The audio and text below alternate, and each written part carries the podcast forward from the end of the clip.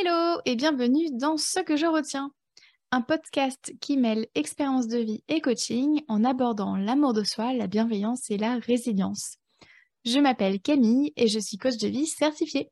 C'est parti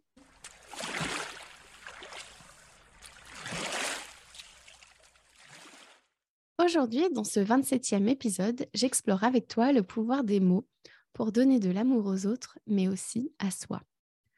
Le format de cet épisode sera différent de celui de d'habitude puisque j'explore, plus en profondeur un des cinq langages de l'amour que je te présentais dans l'épisode 21. Je t'invite donc chaleureusement à écouter l'épisode 21 avant d'écouter celui-ci car j'y pose les bases. L'épisode du jour est donc un complément et la référence, du livre est dans les notes de l'épisode. Dans son livre, euh, Gary Chapman, euh, dans son livre qui s'appelle Les langages de l'amour, Gary Chapman appelle paroles valorisantes ce que moi j'appelle les mots.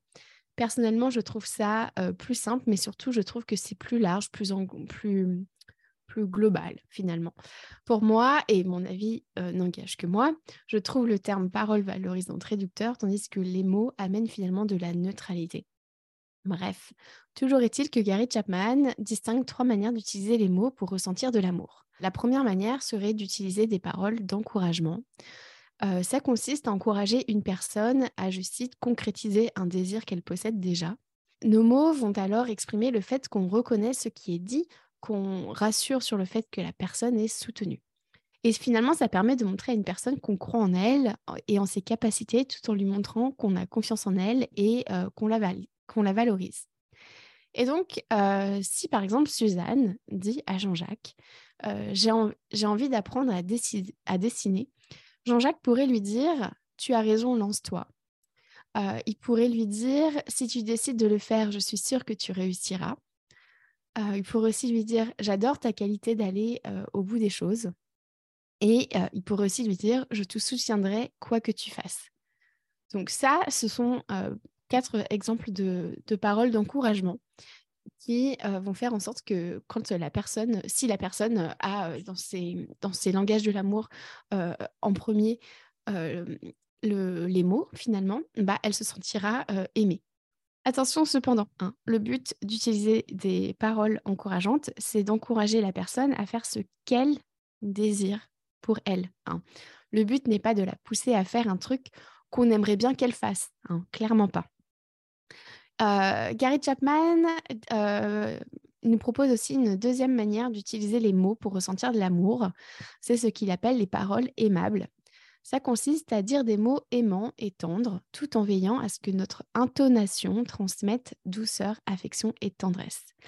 Comme l'écrit Gary Chapman, il arrive que nos paroles disent une chose, mais que l'intonation de la voix en dise une autre. Par exemple, si je te dis je suis déçue et blessée que tu n'aies pas proposé de m'aider ce soir, versus euh, je suis déçue et je suis blessée que tu n'aies pas proposé de m'aider ce soir. Là, on, dans la première, euh, la première phrase que j'ai dite, c'était finalement avec de l'agressivité et la deuxième euh, était dite avec tendresse. Il y, a, il y en a une, donc la première qui ferme le dialogue et la deuxième qui ouvre le dialogue finalement, qui, qui n'est pas dans l'attaque. Alors qu'on se rend compte que finalement, j'avais utilisé absolument les mêmes mots. Les paroles aimables, ça consiste à utiliser l'amour pour dépasser les épreuves douloureuses. Gary Chapman parle de laisser passer euh, l'amertume, euh, la rancœur et la vengeance finalement, et euh, au profit de l'amour. Et en gros, rien ne sert de remuer le couteau dans la plaie, hein. rien ne sert de ressasser les mots et les gestes du passé. Exprimer son pardon fait donc partie des paroles aimables. Par exemple, je suis encore blessée par ce qui s'est passé, mais j'ai envie d'aller de l'avant et de te pardonner, de nous pardonner. Je n'ai plus envie que cette affaire nous sépare, je veux qu'elle nous rapproche. Je souhaite qu'on apprenne quelque chose de ce qui est arrivé. Une troisième, euh, manière d'exprimer euh, de, l'amour en utilisant les mots, ça va être euh, ce que Gary Chapman appelle les paroles humbles. Et c'est quoi? Bah, Ça consiste à exprimer à l'autre un désir qu'on a tout en se basant sur les compétences et qualités de l'autre. Alors, je sais que dit comme ça, ça peut prêter à confusion, donc voici quelques exemples. Depuis la naissance de notre bébé, je n'ai plus le droit au gâteau maison. Je suppose que je ne dois plus compter dessus jusqu'à sa majorité. Donc là, on est clairement sur, sur, une obligation. La personne doit faire des gâteaux. Il y a clairement une exigence, il y a de la contrainte, de la confrontation, c'est agressif. Et surtout, il y a de quoi se braquer. Hein. alors que l'alternative, donc finalement une parole humble, ça pourrait être J'adore déguster tes gâteaux maison, ça te dirait de, d'en faire un ce week-end. Et là, finalement, ce qu'on entend, c'est une requête, une invitation, une demande. Il n'y a pas de pression. Hein. Et l'autre décide d'accepter ou de rejeter la demande. L'autre est libre. Voici un exemple de réponse à ça. Ah oui, c'est vrai que ça fait longtemps que j'en ai pas mangé. Ou bien, je sais que tu aimes ça, mais en ce moment, je suis débordée, redemande-le-moi la semaine prochaine. Donc là, on se rend compte que finalement, la personne est réellement libre de faire ce qu'elle veut. Euh, dans la première situation, quand on va faire un reproche à l'autre, quand on va lui dire que ça fait longtemps qu'on n'a pas mangé des cadeaux maison, etc. Et euh, enfin, la personne ne peut que se sentir agressée, alors que dans la, voilà, le, deuxième exemple, la personne est libre euh, d'agir ou non, finalement. autre exemple agressif avec des reproches où on ressent absolument pas l'amour et où la personne qui, à qui on s'adresse a clairement de quoi se sentir attaqué et acculé, serait donc T'as toujours pas rangé le bureau, c'est un bordel, je sais pas où se trouvent les choses, on perd un temps monstre à, retrouver nos papiers.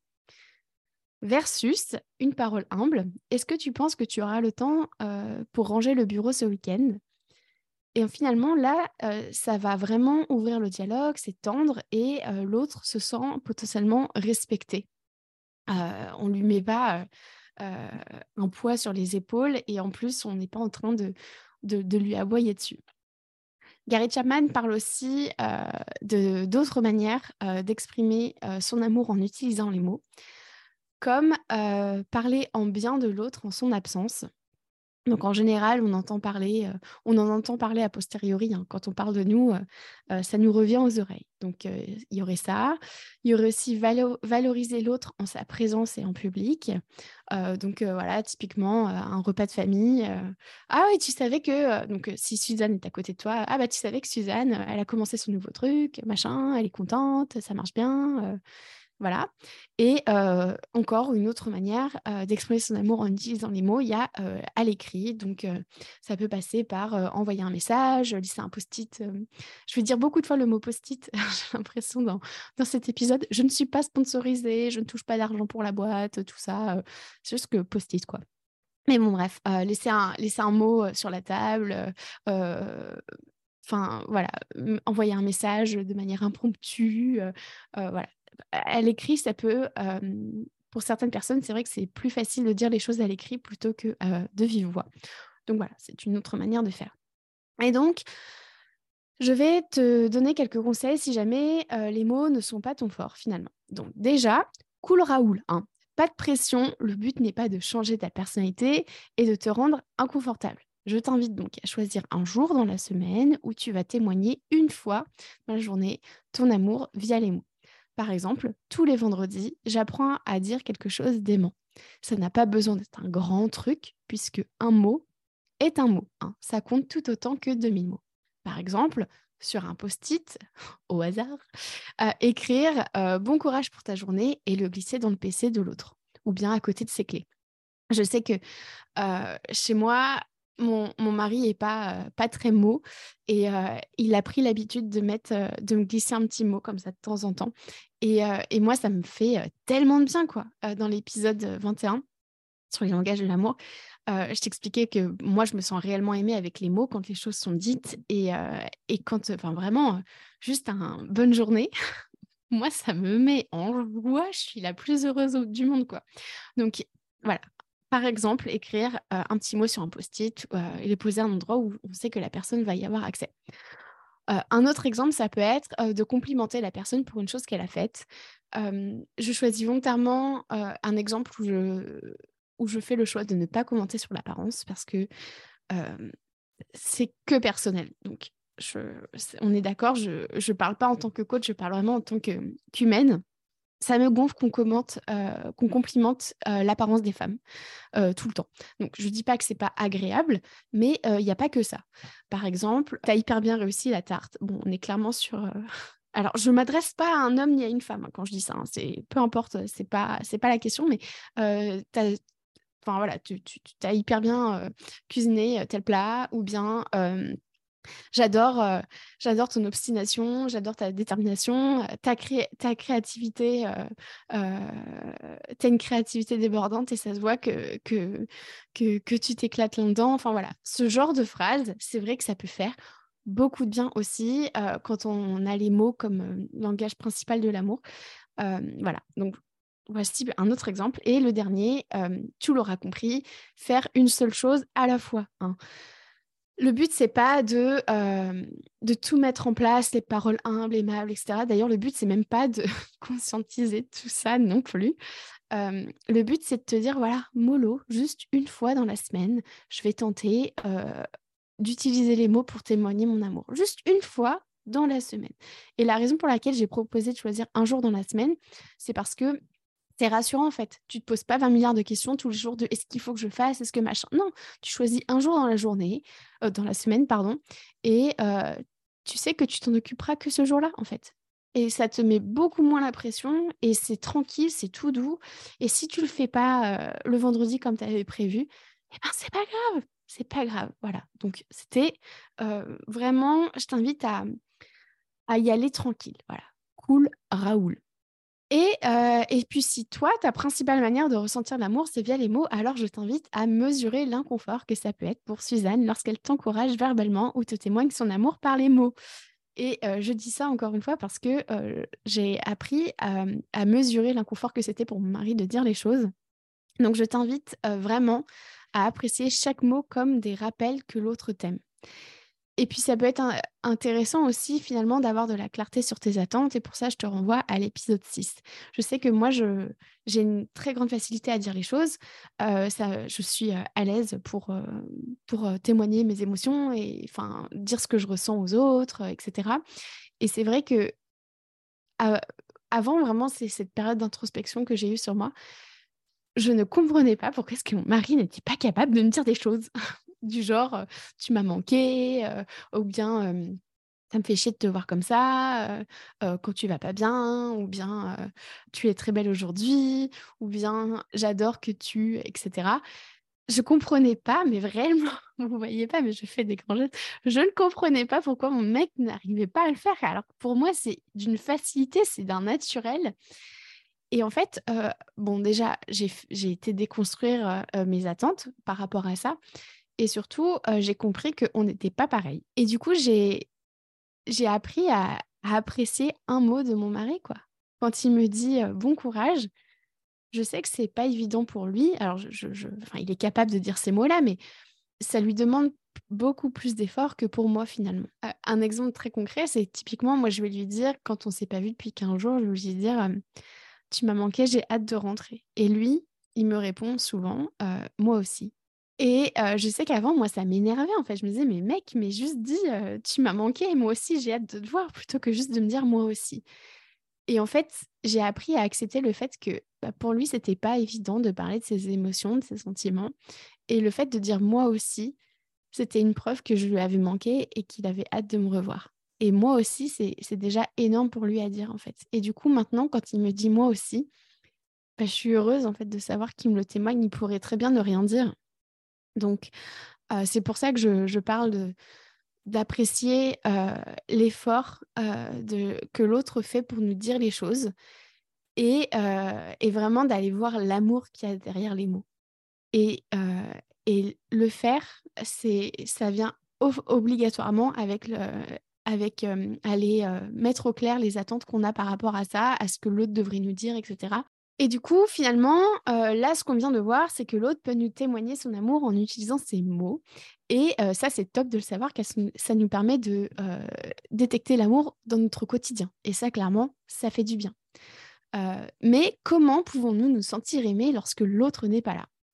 Et c'est vrai que certaines de mes clientes m'ont amené en séance de coaching le fait que lorsqu'elles étaient physiquement seules, elles ne se sentaient pas aimées. Du coup, Et si je te disais que tu peux apprendre à te témoigner de l'amour de toi à toi, et notamment en utilisant les mots Laisse-moi t'expliquer comment faire. Tout d'abord, prends conscience de ton monologue interne. Le fait de savoir d'où tu pars te permettra de savoir quel chemin prendre pour arriver où tu souhaites. Donc encore une fois, la curiosité est ton meilleur allié. Pour euh, prendre conscience de ton monologue interne, je t'invite à te poser ces questions. Te dénigres-tu? Te dévalorises-tu? T'insultes-tu Si c'est le cas, bienvenue au club. Euh, je me suis très mal parlé pendant des années. Hein. Euh, je me disais des choses comme je n'y arriverai pas, je suis conne, je ne suis qu'un laidron, on ne peut pas me faire confiance, on ne peut pas m'aimer, euh, je suis même pas capable de faire ce que je dis. Donc, t'inquiète, c'est normal. Ensuite, demande-toi aussi quel ton utilises-tu lorsque tu te parles? Euh, ou bien que tu parles de toi. Euh, moi, je sais que souvent, j'utilisais un ton méprisant quand je parlais de moi aux autres. voilà, donc ça va être intéressant d'en prendre conscience. Et je sais que c'est tentant de vouloir se juger pour la manière dont on se parle. C'est tentant d'être déçu ou en colère contre soi. mais rappelle-toi, quand les chiottes sont bouchées, ça ne sert à rien de chier par-dessus. Hein. Je t'en parlais dans l'épisode 18 sur comment condamner ses actes sans se condamner avec. Donc je t'invite à écouter cet épisode-là. Ensuite, demande-toi à quel moment ton monologue interne est-il en mode autocritique? Est-ce qu'il y a des situations récurrentes? Dans mon cas, c'était principalement lorsque j'étais entourée de personnes que j'aime, donc que ce soit la famille ou les amis. J'étais la première à m'en mettre plein la gueule. J'avais tellement peur qu'on me juge et donc forcément qu'on m'abandonne, hein, coucou le scénario catastrophe, que finalement j'étais encore plus sévère avec moi. Donc, euh, le fait de prendre conscience que c'était dans ces moments-là, avec ceux que j'aime, que j'avais tendance à, à m'en mettre plein la gueule, à m'auto-critiquer, à, voilà, juste être finalement méchante envers moi, jugeante et loin d'être tolérante, ça m'a permis en fait finalement de d'avoir plus de clarté sur pourquoi est-ce que je ne profitais pas du tout de ces situations-là en famille. Et surtout de, de me préparer lorsque j'allais passer un moment avec des gens que j'aime, de me dire, OK, ça risque d'arriver, l'autocritique va potentiellement revenir, c'est normal. Voilà, c'est juste que c'est mon schéma dans ces situations-là. Et du coup, maintenant que toi, tu as toutes ces informations, lorsque ton autocritique reviendra, ce qui est tout à fait normal, encore une fois, parce qu'on est des êtres humains, tu seras au courant de ce qui se passe. Hein. C'est-à-dire que c'est le général qui refait surface. Et c'est intéressant d'apprendre à te dissocier de ton autocritique. C'est-à-dire à prendre du recul avec ça, à ne plus t'identifier à ça. Et par exemple, euh, je t'invite à donner un nom à cette voix d'autocritique. Personnellement, et tu l'auras compris, je l'appelle le général, mais libre à toi de choisir ce qui te parle. Du coup, lorsque ta petite voix d'autocritique te dira que tu n'es qu'une feignasse, euh, tu te rassureras en te disant que ce n'est pas la vérité puisque c'est uniquement la perception du général. Ce qui m'amène au point suivant. Euh, imagine que tu parles à un enfant. Que lui dirais-tu s'il doute? Que lui dirais-tu s'il avait peur? Que lui dirais-tu s'il était fatigué? Voici quelques exemples euh, pour te témoigner de l'amour, euh, t'apporter du courage, te soutenir euh, en utilisant les mots. Par exemple, tu pourrais te dire, c'est normal de douter, je suis normal, j'y vais à mon rythme, et mon rythme est le meilleur. Autre chose, je me sens seule, mais je ne le suis pas je suis là pour moi et je compte pour telle ou telle personne. Tu pourrais aussi te dire, je sais que c'est difficile, je vais prendre mon temps pour y arriver. Je vais me soutenir à chaque étape, j'ai le droit de faire des pauses, j'ai le droit de demander de l'aide. Et petit point euh, un peu plus personnel qui m'a vraiment aidé moi au quotidien et pendant, pendant plusieurs mois pour apprendre à me témoigner de l'amour parce que je ne sais pas si tu le sais, mais moi à la base, je viens d'une détestation profonde de mon être. Euh, je me suis détestée et haïe pendant des années. J'ai détesté ma vie, euh, ce qui m'était arrivé, les maltraitances, le harcèlement, le harcèlement en ligne aussi j'ai fait une tentative de suicide. Enfin, voilà, je détestais la vie dans sa globalité. À un moment donné dans ma vie, j'ai ressenti le besoin de d'apprendre à m'aimer parce que finalement, j'avais essayé de me détester et je me sentais pas mieux. Donc, je me suis dit, je vais peut-être tenter autre chose. ça, je t'en parlais dans l'épisode 1 du podcast. Et du coup, ce qui, moi, m'a aidé, ça a été de tenir une page dans mon bougeot, donc le, le bullet journal, dans laquelle j'ai réuni sur plusieurs mois des phrases aimantes, encourageantes et humbles. Je notais celles qui venaient contrebalancer ce que mon autocritique m'envoyait. Hein. Par exemple, comme je me trouvais nulle tout le temps, j'ai noté la phrase ⁇ Je suis forte ⁇ J'en choisissais une pour le mois que j'inscrivais sur la page mensuelle et du coup, je la voyais très régulièrement. Et c'était finalement comme un mantra pour moi, pour tout le mois. Et je m'en servais un peu comme une intention. Donc là, je te renvoie à l'épisode 26 du podcast. Toi, ce que tu peux faire, donc ça peut être faire comme ce que j'ai fait aussi sur le bougeot. tu peux aussi en mettre une sur ton fond d'écran de téléphone, par exemple, ou bien sur un post-it, sur ton miroir ou sur le frigo, etc. En tout cas, trouve quelque chose qui fonctionne pour toi. Je te donne quelques exemples de, phrases mantra qui sont aimantes, encourageantes et humbles que je me suis répétées. J'ai toutes les réponses en moi. Ça, par exemple, typiquement, je doutais beaucoup. Euh, je doutais de ce que je pouvais penser, de ce que je pouvais ressentir. Euh, je pensais que j'étais. Enfin voilà. Donc, cette phrase-là, j'ai toutes les réponses en moi. Ça m'a réconforté sur le fait qu'il n'y a que moi qui sais ce qui est bon pour moi. Y a... voilà.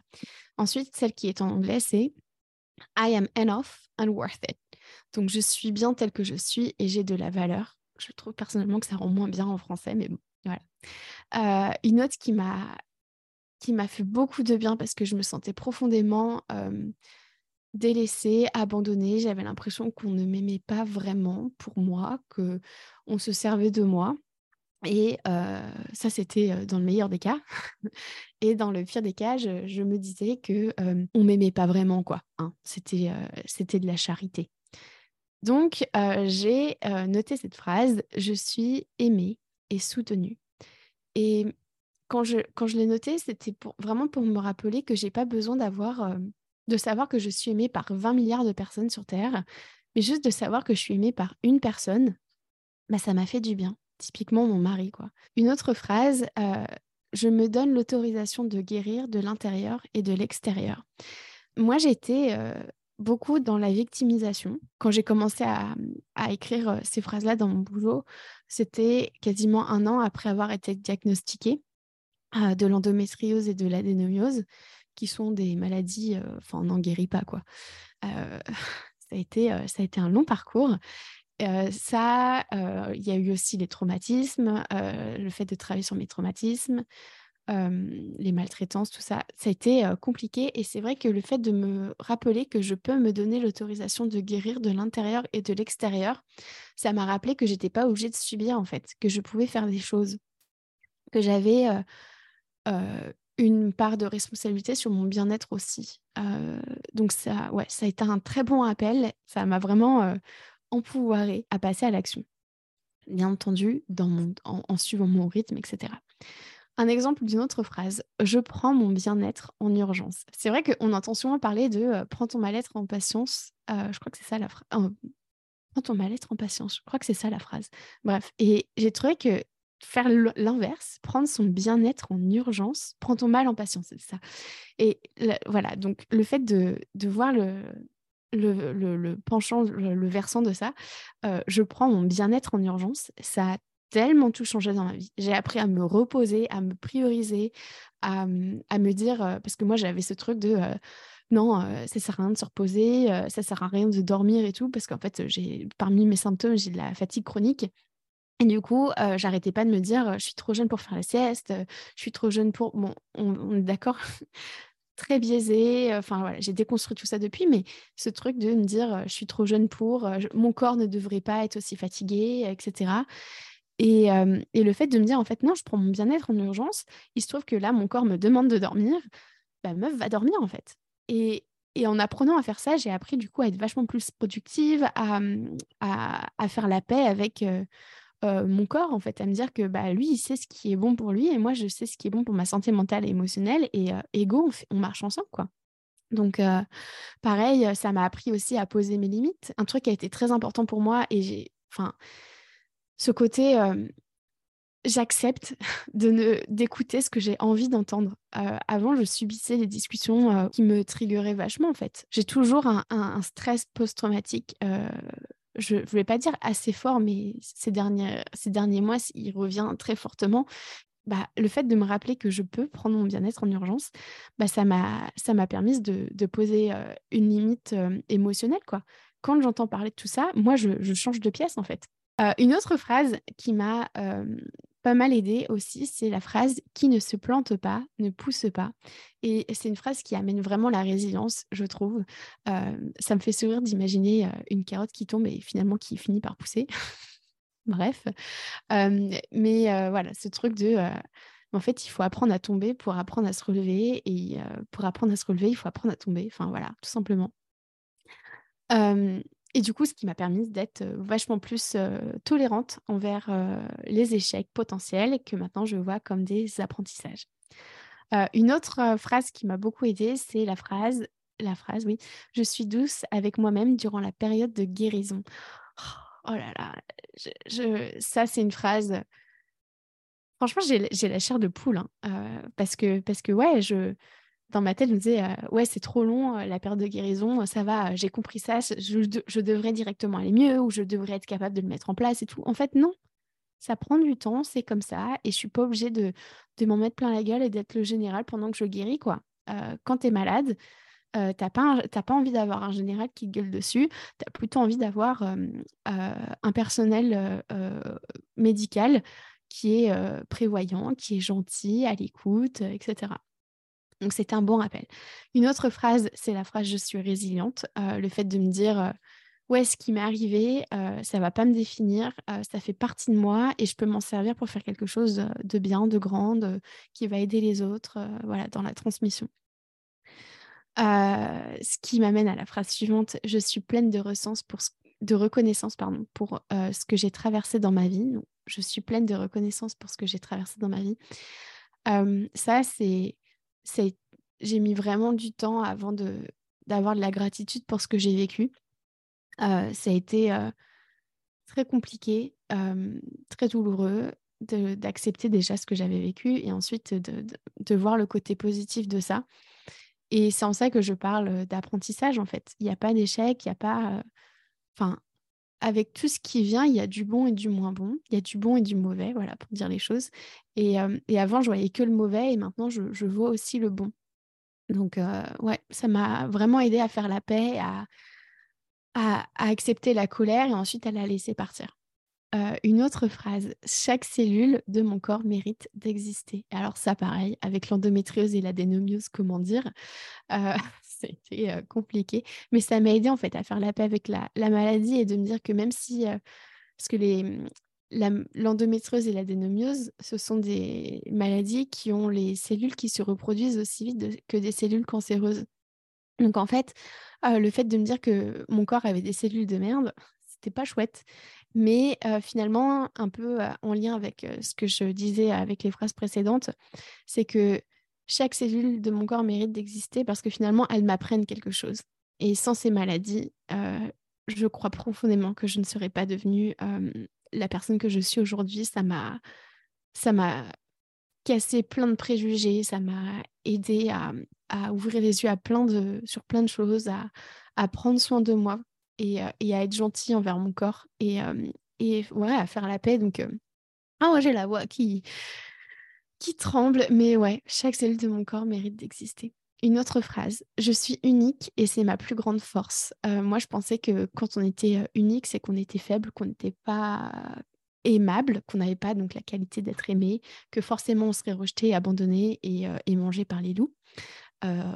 Voilà. Et finalement, je me rends compte, ça, ça, finalement, j'ai réussi à la croire assez facilement parce que, parce qu'en fait, j'ai été enseignante en maternelle et éducatrice spécialisée pendant 10 ans et, et c'est toujours ce que je disais aux enfants. you're unique and that's, that's the best thing about you. Donc, tu es unique et c'est la meilleure chose à propos de toi. C'est le meilleur truc qui puisse t'arriver. Et du coup, ça, j'ai fini par, le comprendre. une autre phrase je mérite d'être aimée et respectée. Euh, donc des autres, mais surtout de moi. Euh, ensuite, je suis sur la voie de la guérison. Ah, cette phrase m'a donné tellement d'espoir de me dire qu'en fait, euh, on est toujours sur la voie de la guérison. On guérit toujours de quelque chose et tout le monde passe par là. Et du coup, c'est normal, je suis normale. Et, et, du coup, bah, sois sympa avec toi et surtout sois sympa avec les autres, quoi. parce que tu ne sais pas à quelle, à quelle étape ils en sont dans leur processus de guérison par rapport à telle ou telle chose. Et enfin, la phrase J'apprends à accepter qui je suis m'a rappelé que c'était un processus, que voilà, c'était le chemin, c'était la, fameuse randonnée dont je parle tout le temps à mes clientes. voilà, ça prend du temps et je ne sais pas si un jour je m'accepterai à 100% tous les jours de l'année, toutes les heures et toutes les secondes. Mais en tout cas, j'apprends à le faire de plus en plus. Et ouais. Voilà pour, pour ces quelques phrases. Donc, tu l'auras compris, je pense, les mots sont clairement mon premier langage de l'amour. Et je t'invite à, à, te créer une liste qui te parle à toi en fonction de ce dont toi tu as besoin. Je voulais aussi revenir sur le fait que c'est pas toujours évident de bien se parler ou même de complimenter quelqu'un. dans notre société, on a une facilité à se dénigrer, se critiquer, se condamner. Donc t'inquiète pas, c'est normal que ça, prenne, que ça te prenne de l'énergie au début. Mais plus tu vas t'entraîner, moins ça te prendra de l'énergie. C'est comme apprendre à faire du vélo ou à conduire. Hein. Au début, ça nous crève d'essayer. Hein. C'est très dur, il faut se souvenir de 20 milliards de choses. Euh, voilà. Mais au fur et à mesure, on devient à l'aise et ça ne nous paraît même plus être un effort. Donc, voilà. Cool Raoul, on y va mollo, euh, ça va bien se passer et euh, t'es pas en échec si tu te parles mal, tu es juste humaine et tout l'intérêt de cet épisode, c'était vraiment de te montrer une autre manière de t'apporter de l'amour et surtout de recevoir de l'amour aussi des autres finalement. Euh, de voir qu'il y a de l'amour partout, il suffit juste d'avoir les bonnes lunettes. Et voilà pour aujourd'hui. Que retiens-tu de cet épisode?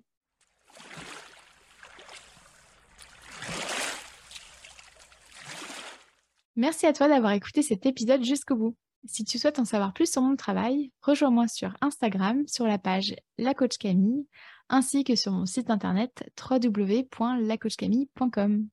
Prends soin de toi.